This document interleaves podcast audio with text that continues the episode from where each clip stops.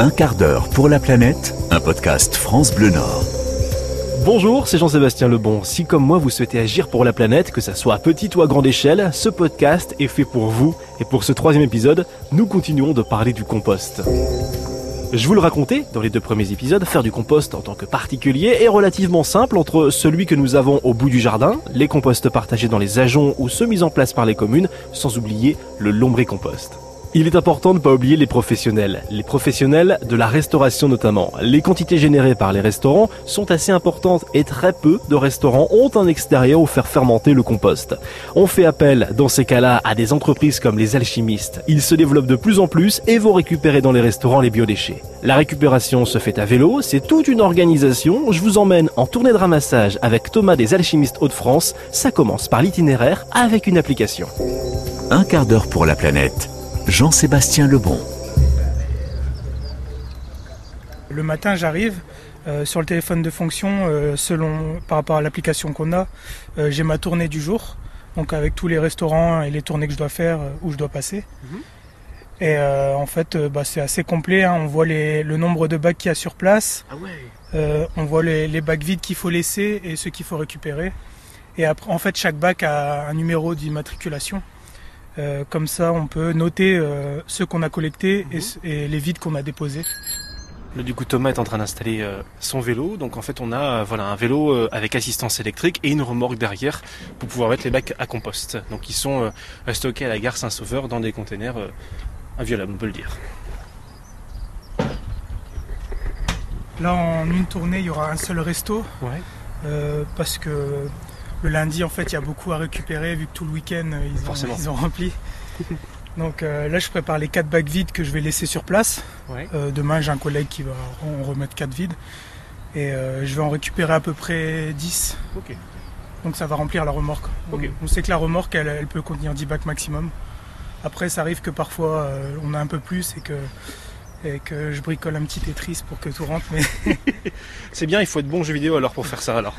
un peu. Faut savoir empiler des, des bacs. Ah, eh, mine de rien, c'est pas donné à tout le monde. Moi, j'étais très mauvais à Tetris.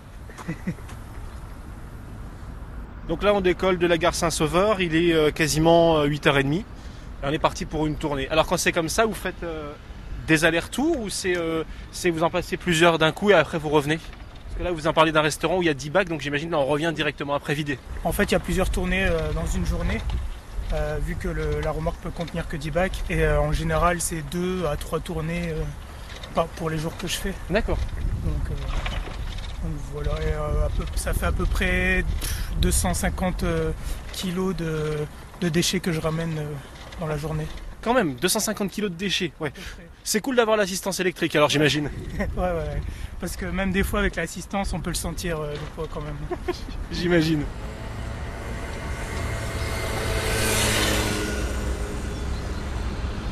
Et on est parti pour euh, donc la tournée de ramassage donc euh, avec euh, la remorque marquée attention compost. Donc, comme ça, on peut suivre euh, donc Thomas tranquillement sur cette tournée dans le centre-ville de Lille.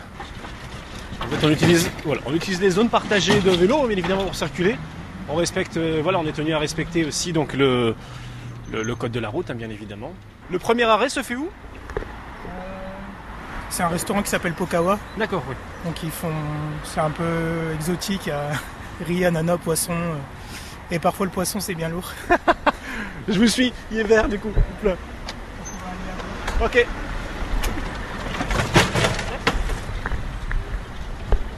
Donc effectivement, le petit avantage quand même de faire ça à vélo, bien qu'il y ait le poids, c'est que on, évite toute circulation. Euh, oui, enfin oui et non. Des fois euh, il y a des journées où les gens sont un peu énervés. et Il faut savoir aussi un peu s'imposer par rapport aux voitures qui font pas forcément attention. Comme la voiture qui vient de passer devant nous sur le couloir bus vélo, quoi. Oui, ils font souvent ça. Et ils se rendent pas forcément compte que nous on a du poids derrière Ouais. et que des fois c'est un peu compliqué à manœuvrer et qu'on peut pas aller aussi vite qu'une voiture. C'est clair. Euh, L'autre avantage aussi, c'est que les tournées en vélo, ça fait aussi euh, pas mal de contacts avec les, les gens. Ouais. Des fois, euh, je suis amené à être arrêté par des gens curieux qui me posent des questions. Donc euh, je peux leur parler un peu de ce que je fais aussi et, et potentiellement ramener euh, des, des clients particuliers. ou- Bah, c'est voilà, c'est le contact humain qui est important, chose qu'on n'a pas à travers la vie d'une voiture, quoi. Euh, oui, Euh, sauf quand on est dans les restos, hein, des fois les, em- les employés sont sympas. Souvent même. en vrai, ils sont toujours euh, sympas la plupart du temps.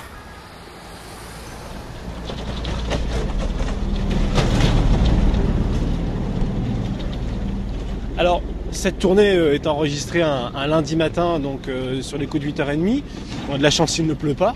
Euh, voilà, c'est-à-dire que lundi matin à 8h30 dans le centre-ville de Lille, c'est aussi beaucoup de livraison pour les restaurants, de livraison pour les magasins avant la réouverture, souvent voilà. Donc il faut se faufiler aussi entre les camions qui eux bah, ne livrent pas à vélo.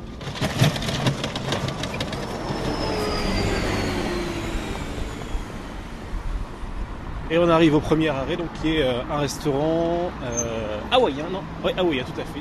Je me mets à un endroit où je pourrais ressortir facilement et où ça gêne pas trop à la circulation pour les piétons ou les voitures. Ça marche. Donc là, l'idée, donc euh, j'imagine, vous voyez que les enfin, le restaurateur qui est déjà là pour euh, le- la remontée, la descente des nouveaux bacs, quoi. Ouais. Ça marche. Juste, bah, moi, en, en fait, en principe, j'y vais, j'essaie de pas déranger leurs habitudes. Ouais, C'est plus moi qui va aller chercher les bacs et Ah oui. les remonter. Donc euh, comme ça, ça les dérange pas. Je- on essaye de pas trop gêner en cuisine parce qu'ils sont souvent aussi euh, Enfin, occupé. occupés. Ouais.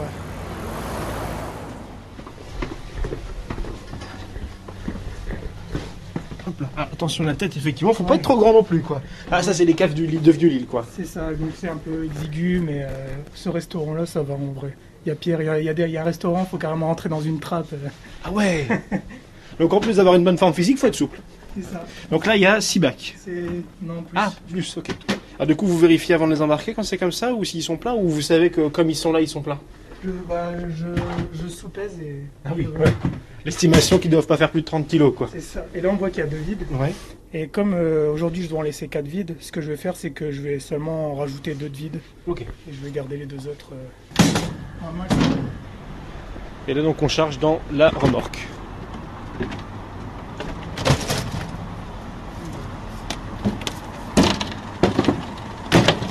Après, il faut quand même savoir les bonnes postures les dos. Ouais, j'imagine.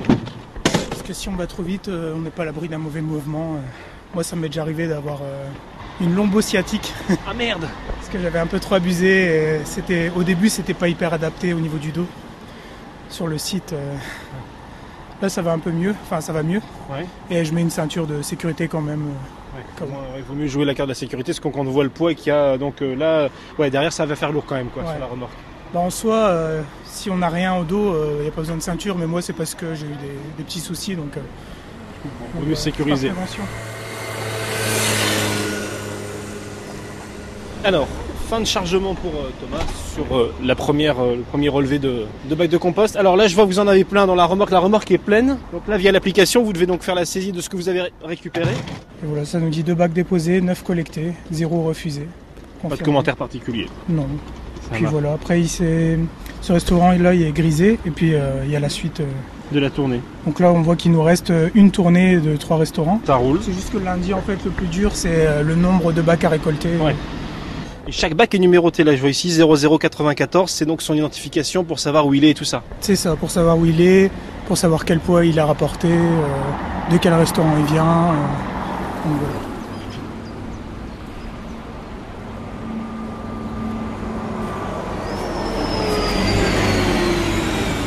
Là, c'est les derniers mètres qui sont un petit peu euh, difficiles pour Thomas, dans le sens où euh, l'assistance électrique du vélo a lâché en cours de route, si ce n'est au début. Donc euh, voilà, les derniers mètres et on arrive à Saint-Sau pour, vider le compost. Un quart d'heure pour la planète. De retour à Saint-Sauveur, il est temps de passer à la pesée des bacs.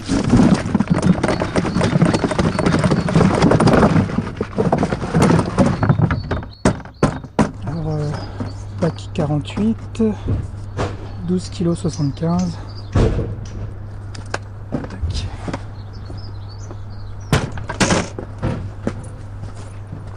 Ici. Thomas, là, donc on a fait la pesée euh, donc de, de tout ce qu'il y avait sur, euh, sur votre remorque ce matin. Donc il y avait euh, presque une dizaine de bacs. Euh, ça faisait combien de kilos à, à vue de nez? Euh, une centaine, je dirais à peu près. Euh, là, c'est vraiment le- un gros client. Et euh, comme le week-end est passé, ils ont rempli beaucoup de bacs, ils sont, ils sont beaucoup en activité. Et après, je devrais à peu près récolter euh, 150 de plus. Enfin, euh, disons que dans la journée, ça devrait faire à peu près 250 kilos. Tout ça à la force des jambes. C'est ça. Et disons, du coup, on peut estimer 200 kg qui va sur Sante et 50 kg traités ici. Chaque matin, ce sont de nombreux bacs de biodéchets qui sont ramenés aux alchimistes à Lille, mais une fois arrivés, c'est une grosse étape qui commence, celle de la maturation du compost. Foucault Watine, cofondateur des alchimistes Hauts-de-France, nous raconte la future vie de ces déchets organiques. Dans le, conteneur se cache un, composteur électromécanique. Voilà, c'est un mot un peu barbare. En fait, c'est une cuve de fermentation donc euh, comme on ramène du déchet alimentaire avec notamment de la viande, hein, il n'y a, pas que du végétal, euh, il faut assurer une bonne, euh, une bonne transformation des matières.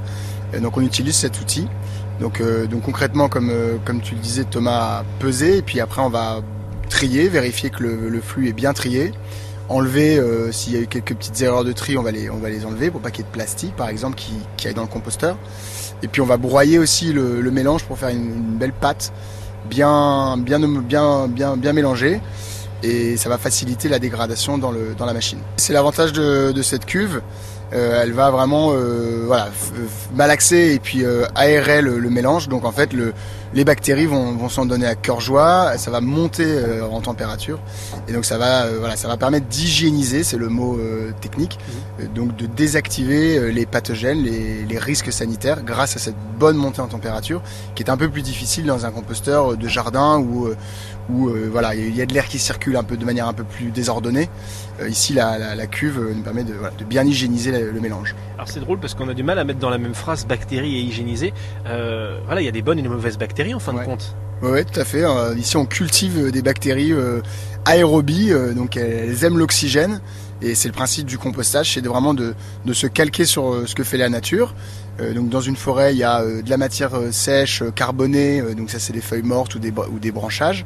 Il y a euh, des matières organiques euh, plus nouvelles, les, des pommes pourries qui tombent au sol ou des, des, petits, des petites espèces, hein, des petits animaux qui, qui meurent. Euh, et cette matière, elle est brassée par les vents, elle est brassée par le, passage des animaux euh, et elle forme cette couche de, de l'humus, donc la couche superficielle du sol. Et après, il y a les vers qu'on connaît qui font les navettes entre les, voilà, les, le, sol et cette couche superficielle avec le compost, on, refait toute cette activité de couche superficielle euh, un peu accélérée, parce qu'on met beaucoup d'oxygène, on met bien du bois, on va bien mélanger. Et puis en quelques semaines, euh, on obtient quelque chose qui ressemble à un humus euh, et qui, va pouvoir retourner au, sol voilà, sous forme de compost. là où moi, mon, mon lombricomposteur, il va falloir presque un an entre le moment où je mets un déchet et le moment où ça pourra être utilisé comme compost. Là, on est en, quelques semaines. C'est quoi? C'est 6 à 8 semaines, si je dis pas de bêtises? Oui, on est plutôt sur, sur 8-10, mais, euh, ah mais, en, gros c'est ça. Donc c'est sûr que c'est quand même bien plus rapide qu'un composteur de, jardin.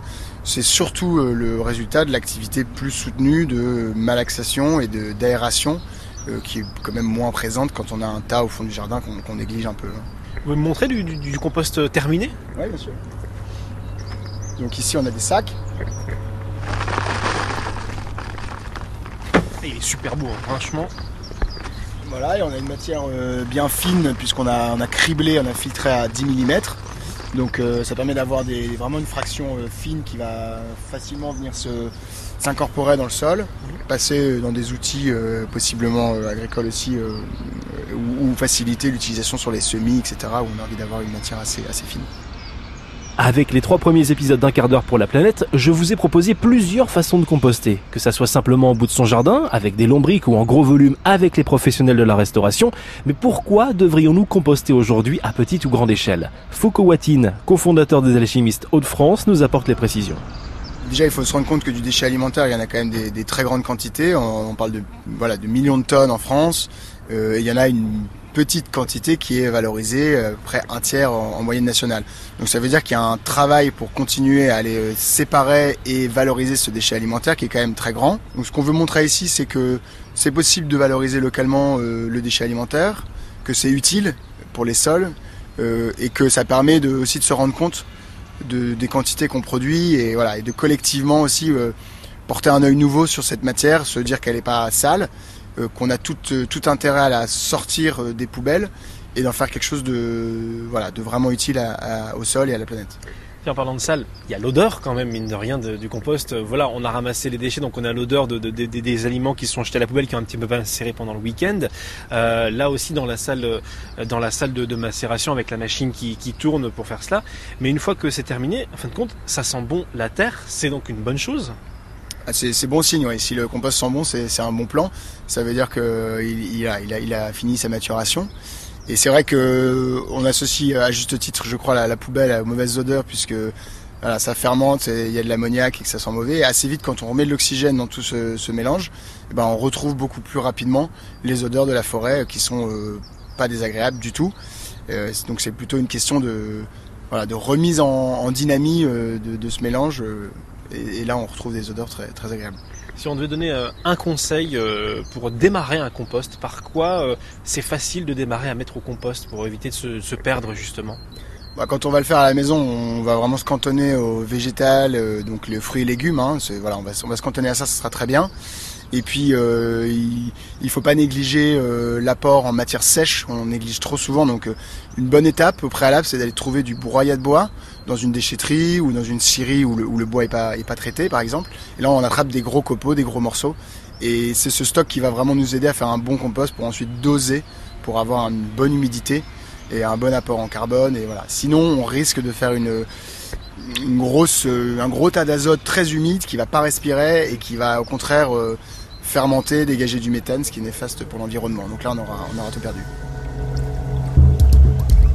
Composter, quelle que soit la méthode, nous permet de réduire nos déchets non recyclables, de rendre à la terre ce qu'elle nous donne, et cela ne nous prendra pas plus d'un quart d'heure. La petite info en plus, les alchimistes mettent à disposition des bacs de récupération de compost dans différents lieux des agglomérations où ils sont installés, et c'est ouvert à tous. Un quart d'heure pour la planète, un podcast France Bleu Nord à retrouver en vidéo et en photo sur francebleu.fr.